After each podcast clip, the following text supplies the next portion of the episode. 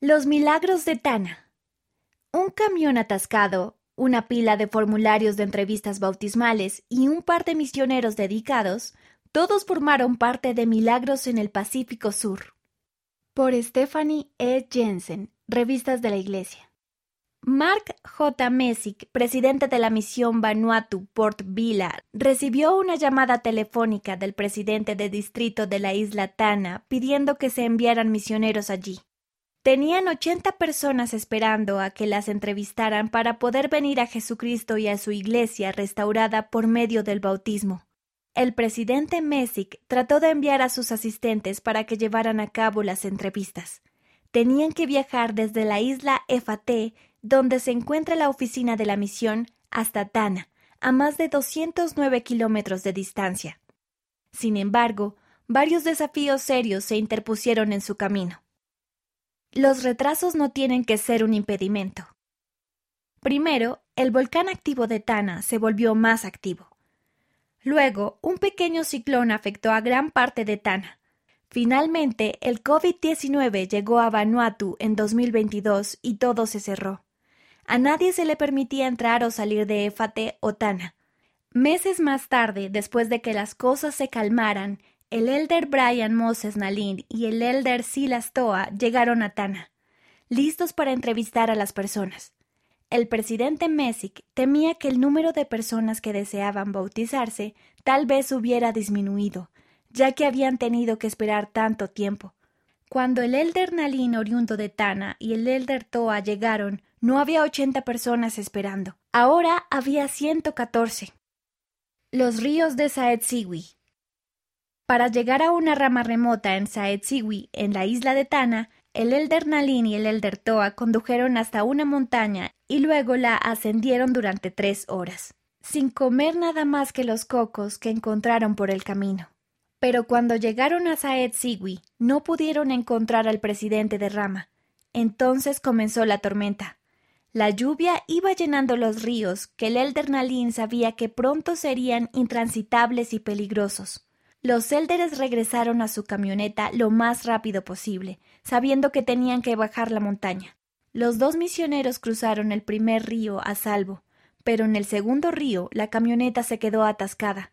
Empujaron e incluso pidieron ayuda a otras personas, pero la camioneta no se movió. Estaba esperando. El elder Nalin se dio cuenta de que el otro río desembocaba en el suyo y de lo grande que era.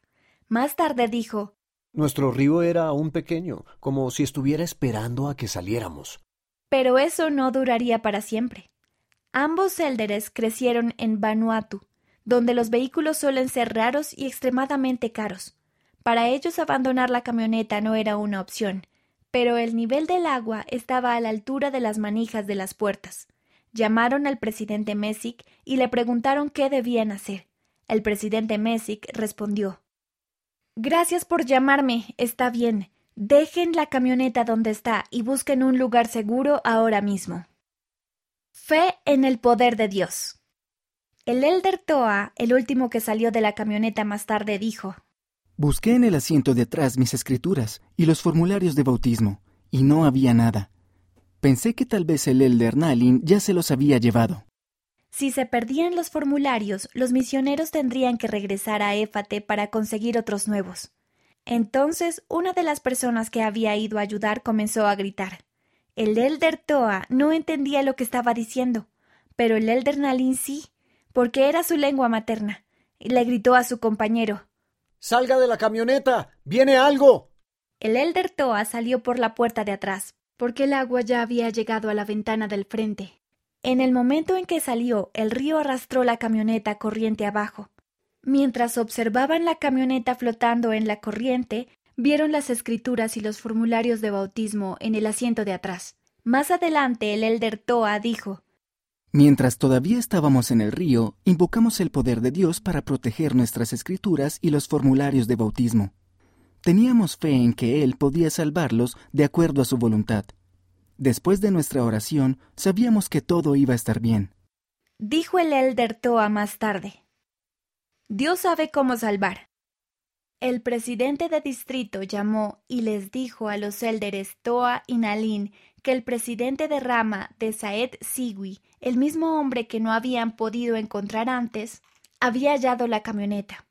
El río la había arrastrado a unos 250 metros de la carretera principal, pero aunque el motor estaba mojado y la camioneta tenía que ser remolcada para otras reparaciones, el exterior no tenía abolladuras ni estaba rayado. Sin embargo, sus libros de lecciones, cuadernos y folletos se habían empapado y habían quedado destruidos. No se podían leer algunas de las palabras, dijo el elder Toa. Pero encima de todo lo demás estaban sus escrituras y los formularios de entrevista, los que de alguna manera estaban secos y sin daños. Camina con el corazón. Los élderes viajaron a las ocho ramas en las que tenían que realizar entrevistas en Tana. Debido a que el motor del camión estaba dañado, a menudo tuvieron que caminar. Uno de ellos dijo más tarde a sus compañeros misioneros Cuando las piernas se cansan de caminar, caminas con el corazón. Solo en una rama, cuarenta y ocho personas habían esperado fielmente para bautizarse. El elder Nalin entrevistó a quienes hablaban los idiomas nativos de Tana y el elder Toa entrevistó a los que hablaban Bislama. Cuando terminaron se sorprendieron al ver la puesta de sol. Las entrevistas habían durado todo el día. Bautizaron a personas por toda la isla, entre ellas muchas familias, tanto en ríos como en el mar. No había suficiente ropa bautismal, así que algunos nuevos miembros pasaron la ropa mojada que habían usado a otras personas, hasta que todos se hubieron bautizado. Como dijo el profeta José Smith, nuestros misioneros están partiendo para diversas naciones. La verdad de Dios seguirá adelante valerosa, noble e independientemente hasta que haya penetrado en todo continente, visitado toda región, abarcado todo país y resonado en todo oído, hasta que se cumplan los propósitos de Dios y el gran Jehová diga que la obra está concluida. Vanuatu, una nación compuesta por ochenta islas, se encuentra en el Pacífico Sur. El idioma nacional de Vanuatu es Bislama aunque el francés y el inglés también son idiomas oficiales. Allí se hablan más de cien idiomas nativos, lo que hace de Vanuatu el país más diverso lingüísticamente por habitante del mundo. La historia de la Iglesia. La primera rama se organizó en 1973 y la obra misional comenzó en 1974. En 2004 se publicó el libro de Mormón en Bislama. Riesgo de desastres. Debido a los graves fenómenos meteorológicos y a otros factores, Vanuatu ha ocupado históricamente un lugar destacado en el índice de riesgos mundiales como lugar propenso a sufrir catástrofes.